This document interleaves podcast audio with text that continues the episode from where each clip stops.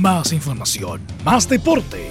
Estadio en Portales. Ya está en el aire, en su señal 2, con su edición matinal.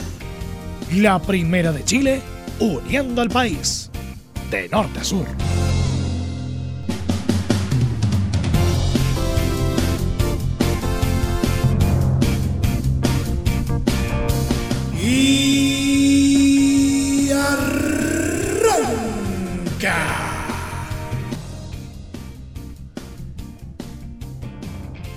Señoras y señores, muy buenos días.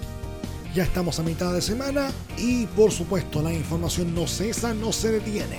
¿Mm? Sí, todavía se está jugando la Copa Chile. ¿Mm? Vamos a hablar de eso en el programa del día de hoy y por supuesto eh, muchas otras informaciones del ámbito nacional como internacional y también nuestro queridísimo polideportivo. Todo esto comienza a partir de este momento en una nueva entrega de Estadio Portales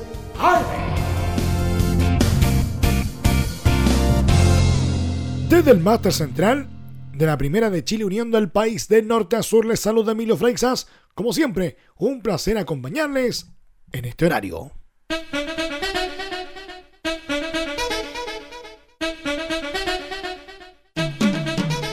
Sigue avanzando el campeonato nacional y Universidad Católica parece no tener freno. Los cruzados siguen demostrando su efectividad y este segundo semestre se mantienen como líderes del torneo y con mucha más ventaja que con la que terminaron la primera rueda. Aunque no todos los equipos han mantenido lo que exhibieron durante las primeras 14 fechas del torneo, siendo uno de los casos más alarmantes el de Colo Colo. El cacique empezó la segunda rueda, fecha 15, a 4 puntos de la UC. Y hoy, luego de 6 jornadas disputadas, está a 13 unidades del puntero. Esto debido a un pobre segundo semestre donde solo ha conseguido una victoria. Todo esto permite nuevos análisis. ¿Cómo estaría la tabla en caso de considerarse solo los partidos de la segunda rueda del torneo? En este escenario, Colo Colo aparece como uno de los peores equipos de la competencia, ubicándose en el antepenúltimo lugar de esta clasificación con solo 5 puntos. El colista sería Unión Española con una unidad. Con respecto a la parte alta de la tabla, la UC seguiría como puntera con 13 positivos, escoltada por Coquimbo Unido y Cobresal, ambos con 12 puntos. Universidad de Chile, elenco que actualmente está luchando por escapar de la parte baja de la tabla, estaría en la medianía de la clasificación en la segunda rueda con 8 unidades. ¿Cómo quedaría la tabla si solo se contaran los partidos disputados hasta la fecha de la segunda rueda del Campeonato Nacional? Primero, Universidad Católica 13 puntos, segundo Coquimbo 12, tercero Cobresal 12, cuarto Palestino con 10, quinto Huachipato con 10 puntos, sexto O'Higgins de Rancagua 9, séptimo Audax Italiano con 8, octavo Universidad de Chile 8 unidades, noveno Unión La Calera con 7, décimo Curicó Unido 7, undécimo Deportes Iquique con 7, duodécimo Deportes eh, Antofagasta con 7 puntos, décimo tercero Everton de Viña del Mar con 6, décimo cuarto Colo Colo con 5, décimo quinto Universidad de Concepción con 4 puntos y colista de esta segunda rueda sería Unión Española con solo un positivo. El uruguayo Leonardo Fernández arribó a mediados de agosto a la U y en los minutos que ha tenido ha demostrado ser un volante con fútbol y personalidad desbordante. El pasado sábado anotó un golazo de larga distancia ante Coquimbo que sirvió para rescatar un empate sobre el final del partido. Fue un punto clave para los azules que luchan por alejarse de la zona de descenso. Que yo haya anotado no significa nada. Acá participamos todos. Queremos salir adelante y lograrlo va a depender de todos. Intentaremos seguir trabajando para seguir adelante, comentó este martes. El cuadro laico ha mejorado desde que Hernán Caputo asumió el mando. Sin embargo, el alza en el rendimiento no se ve reflejada en la tabla. Con el nuevo DT, la U solo ha ganado un partido y ha empatado los eh, últimos eh, tres. Fernández cree que es cuestión de suerte. No es bueno estar donde estamos. Es raro que un equipo como la U esté en esa posición. Nos está faltando un poco de suerte. La estamos buscando por todos lados. No se está dando. Tal vez nos falta efectividad o claridad en el último pase. Pero también pasa por un poco de suerte. No, no falta suerte, pero eh, la suerte se busca y estamos buscándola y la vamos a encontrar, afirmó este martes. El futbolista de 20 años que llegó a préstamo hasta final de temporada no ha sido titular en ningún encuentro, pero asegura entender y respetar la decisión de Caputo. Quiero jugar, obviamente, ya sean pocos o muchos minutos. La decisión es del entrenador y yo acepto todo lo que él diga. Lo que diga Hernán va a estar bien para mí. Intentaré hacer lo mejor para sumar para el equipo. Estamos en un momento difícil, no puedo ser egoísta, expresó. La posición que más comodidad me da es por el centro del ataque. Me siento cómodo con libertad para generar espacios. Ese es el lugar que más me gusta, complementó. Pese a que falta más de un mes y que hay cuatro partidos entre medio por uh, Copa Chile y Torneo Nacional, los estudiantiles ya tienen en mente el clásico frente a Colo Colo. El cacique casi descartado de la lucha por el título, lucha por el segundo lugar y porque Esteban Paredes se convierta en el goleador histórico del fútbol chileno. Me encantaría arruinar fiestas de verdad, pero con tranquilidad, obviamente. Nosotros con nuestras armas, después de Cobresal, tendremos tiempo para pensar en Colo Colo y en ese clásico tan importante cerró Leo Fernández.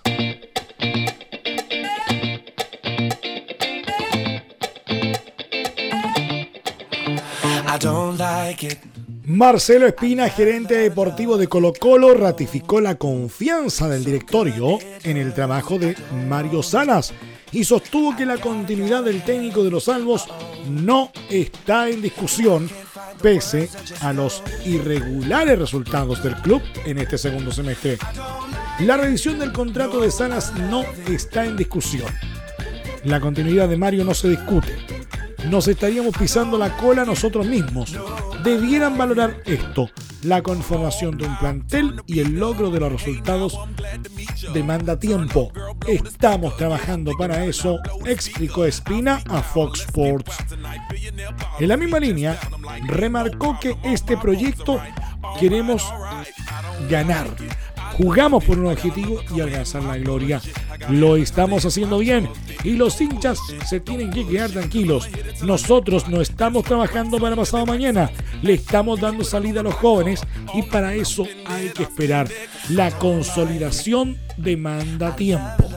Entiendo que la gente es pasional, pero tenemos que trabajar no pensando en lo sentimental, sino en el club, agregó. Respecto a la falta de resultados positivos en este semestre, Espina sostuvo que no nos estamos apartando del resultado. De lo que no nos vamos a apartar es el proyecto. Cuando fuimos a contratar a Mario, hubo un 100% de unanimidad del directorio y gran aprobación de la gente y los medios de comunicación. Estábamos tan convencidos de que traíamos al entrenador más destacado que ha tenido el fútbol chileno en los últimos años. Un tipo decente y trabajador. Y si en ocho meses en un partido no ganamos, no podemos cambiar. Sabemos hacia dónde vamos y lo que queremos, aseveró. Además, descartó la existencia de una mala relación entre Salas y los jugadores por la salida de Agustín Orión. No he notado nada. Yo siempre estoy ahí y la salida de Orión fue decisión de él. No tuvo nada que ver el club, comentó. Por último, se refirió a la posibilidad de que Colo Colo pueda superar a Universidad Católica que tiene 13 puntos de ventaja en la lucha por el campeonato y asumió que deben darse resultados irreales para lograrlo, aunque sí recalcó que el principal objetivo que fijamos es clasificar para la próxima Copa Libertadores. Espina también se refirió al futuro retiro de Esteban Paredes, goleador e ídolo del club y señaló que el jugador estará en Colo Colo en 2020. En sus argumentos indicó que si el delantero decide continuar su carrera por seis meses más, nos sentaremos a conversar.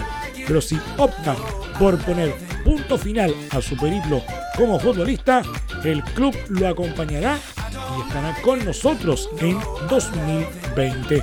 Espina, ante las consultas, evitó explicar cuál sería el posible rol de Paredes en el club, ni tampoco los temas económicos. Solo me preocupo del tema deportivo. Cerró.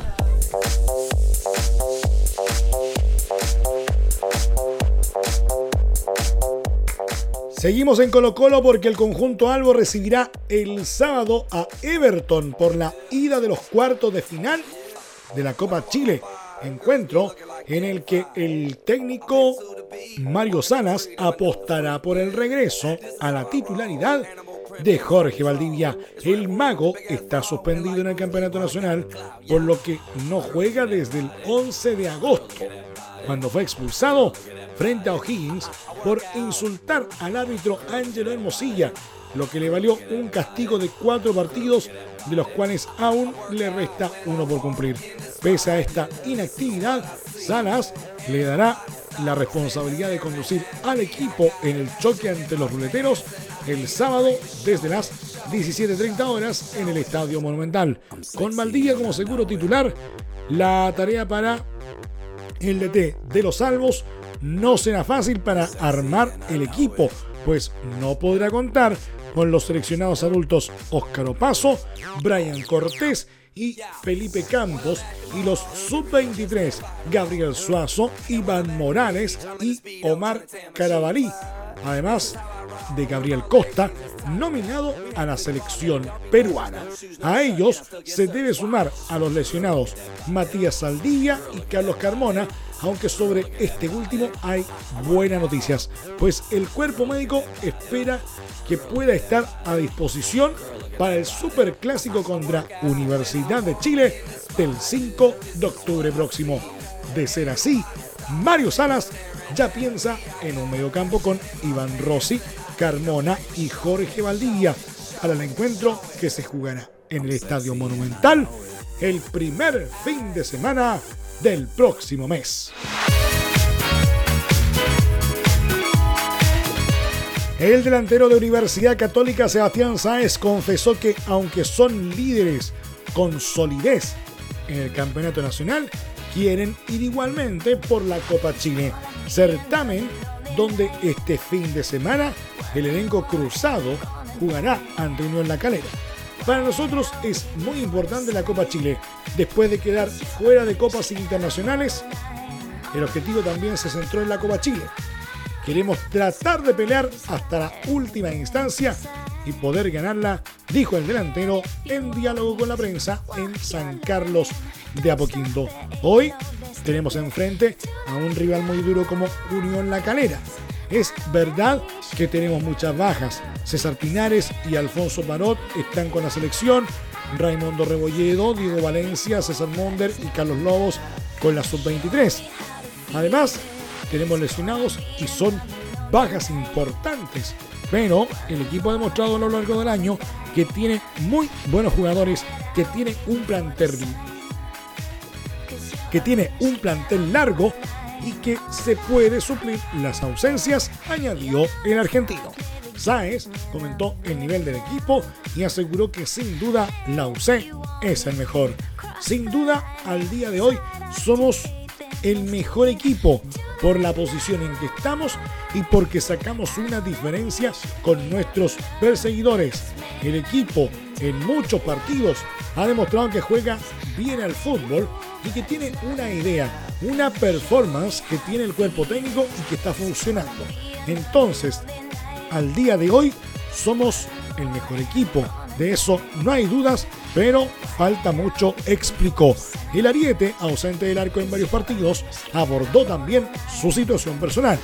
Me proyecto como todos los días, quiero seguir trabajando, demostrando y mejorando. En el fútbol uno no puede dejar de demostrar día a día. Tiene que hacer algo más para convencer, para pelear, para tener esa motivación. Yo me proyecto dentro de todo eso, mejorar aspectos que me faltan por mejorar, expresó. El elenco cruzado jugará como visitante ante el cuadro calerano el domingo a las 15 horas en el duelo de ida de los cuartos de final. ¿Quieres tener lo mejor y sin pagar de más? Las mejores series de televisión, los mejores eventos deportivos, equipo transportable, películas y series 24/7. Transforma tu TV a Smart TV. Llama al 973-718989. Twitter arroba panchops. ¿Necesitas promocionar tu marca o producto? Anunciar en la primera de Chile es rápido, fácil, con cobertura nacional y no cuesta tanto. Contáctanos al correo comercial arroba radioportales.cl. Tenemos una propuesta a tu medida, porque en la Portales te queremos escuchar. Te invitamos a disfrutar de la multiplataforma de Portales www.radioportales.cl, donde podrás escuchar el tradicional 1180m, la señal 2, además de ver la radio junto a Portales TV. Además, te invitamos a informarte en nuestras redes sociales, Twitter, Facebook e Instagram. Ya lo sabes, www.radioportales.cl, la multiplataforma de la Primera de Chile. Entre Marco Grande y Marco Chico, media vuelta y vuelta completa. Escuchas Estadio en Portales en la Primera de Chile, uniendo al país de norte a sur.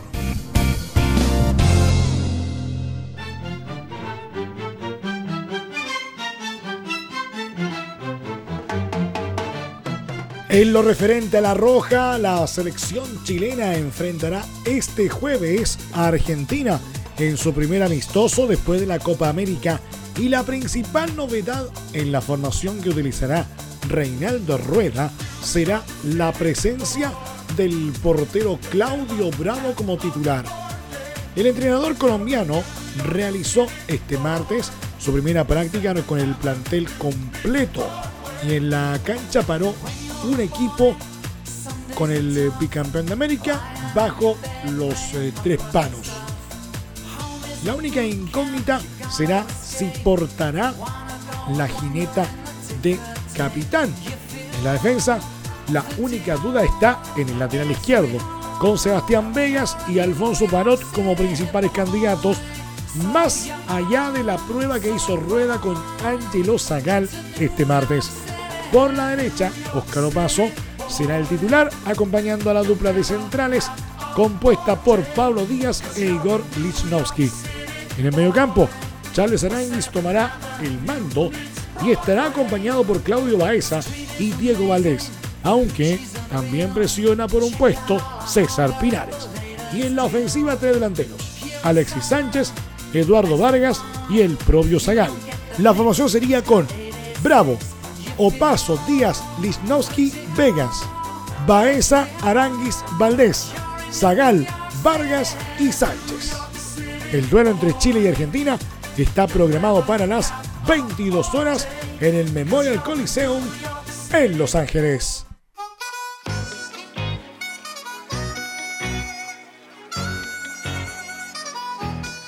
En cuanto a chilenos por el mundo, luego de una polémica que se generó con su técnico, Matías Fernández finalmente sacó el habla y aclaró varios puntos de lo que ha sido hasta ahora una opaca experiencia en el Junior de Colombia. En una concurrida conferencia de prensa, el volante chileno aseguró que la única razón por la que no ha estado jugando es por mera responsabilidad suya y no una decisión del DT Julio Comesaña, quien la semana pasada explotó y emplazó a Fernández para que explicara su ausencia del primer equipo. Quiero dejar en claro que no es culpa del entrenador. Yo no he estado disponible para jugar. Es culpa mía. Ha sido difícil. Sé que no he podido cumplir las expectativas que la gente esperaba, puntualizó el formado en Colo Colo. Pero no todo fue autocrítica. El ex Villarreal también aprovechó de informar que ya se encuentra completamente recuperado de su lesión, la cual solo le ha permitido jugar 7 minutos en 4 meses. Sigo con las mismas ganas de revertir la situación y ser un real aporte para el equipo. Desde hoy estoy disponible. Puedo entrenar de forma normal y estoy a disposición del cuerpo técnico.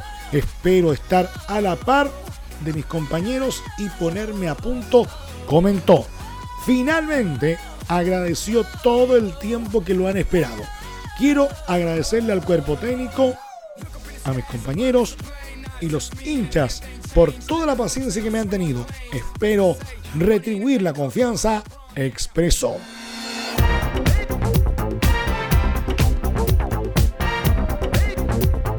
En una entrevista revelada este martes por la BBC, el delantero chileno Alexis Sánchez repasó su estadía en Manchester United y apuntó su tardo al técnico Ole Gunnar Solskjaer por no sumar minutos en la pretemporada del cuadro inglés, lo que finalmente derivó en su salida a Inter de Milán. Me sentía bien, estuve bien en la Copa América, después de eso dependía del entrenador hacerme jugar.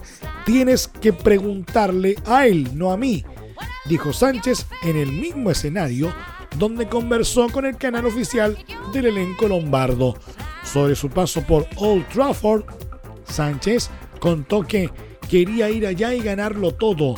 No me arrepiento de haber ido allá, al club más ganador de Inglaterra Fui feliz en el United también, pero siempre le dije a mis amigos, quiero jugar. A veces jugaba 60 minutos y después no jugaba el siguiente partido y no sabía por qué.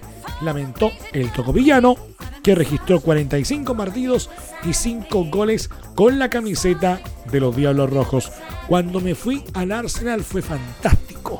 Estaba feliz allí pero el United estaba creciendo en ese momento. Estaban comprando jugadores para ganar algo, explicó. No me arrepiento de haber ido al Manchester United. Fui muy feliz y siempre lo diré. Finalizó.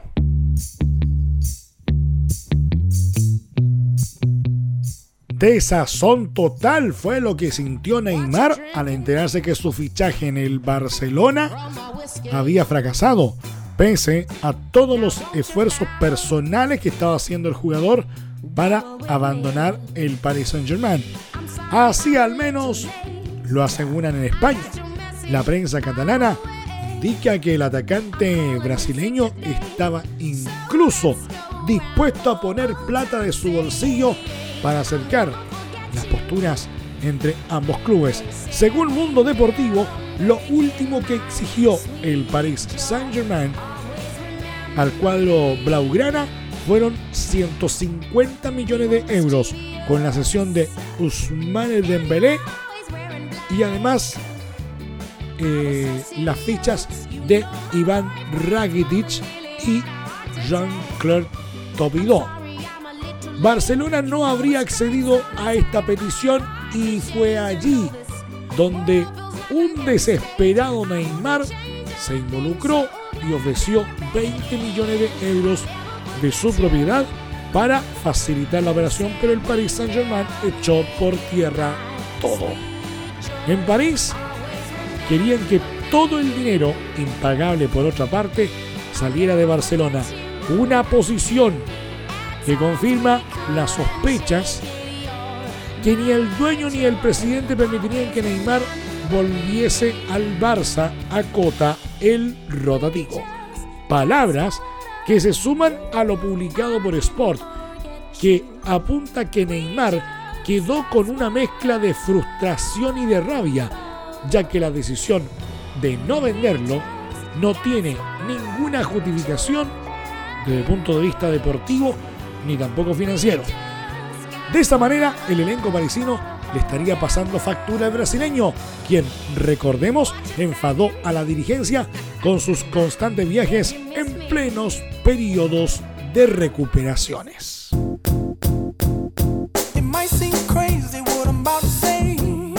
Aún faltan tres años para que comience el Mundial de Qatar, pero desde la FIFA comenzaron con anuncios y novedades relativas a la cita planetaria que se desarrollará en suelo asiático. Este martes, desde el organismo anunciaron cuál será el emblema oficial para la cita que se realizará en 2022. El emblema oficial de la vigésima segunda edición de la Copa Mundial de la FIFA plasma la visión de un acontecimiento que une y engancha a todo el mundo, al tiempo que presenta elementos llamativos de la cultura árabe regional y local, así como alusiones al deporte rey, explicaron en el comunicado emitido en el sitio oficial del ente. Además, la publicación explica que está inspirado en el tradicional chal de lana, teniendo en cuenta que el mundial se desarrollará de manera inédita durante noviembre y diciembre de 2022, cuando sea invierno en Qatar.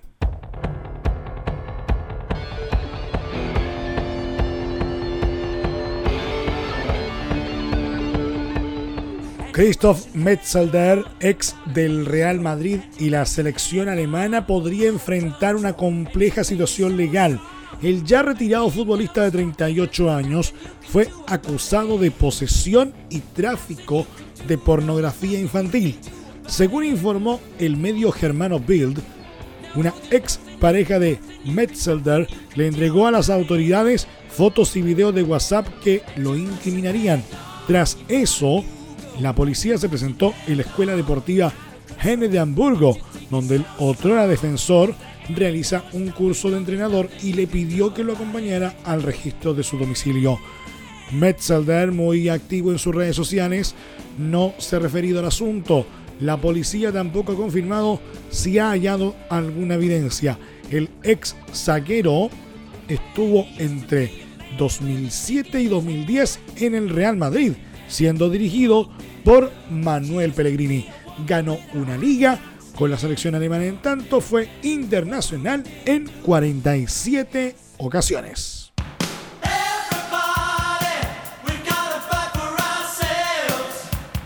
Y en el polideportivo, el piloto chileno Pablo Quintanilla de Uscuarna dio la sorpresa este martes y tuvo un regreso triunfal tras siete meses de inactividad al llevarse la victoria en la primera etapa del Rally de Atacama, válido por la tercera fecha del Mundial de Cross Country.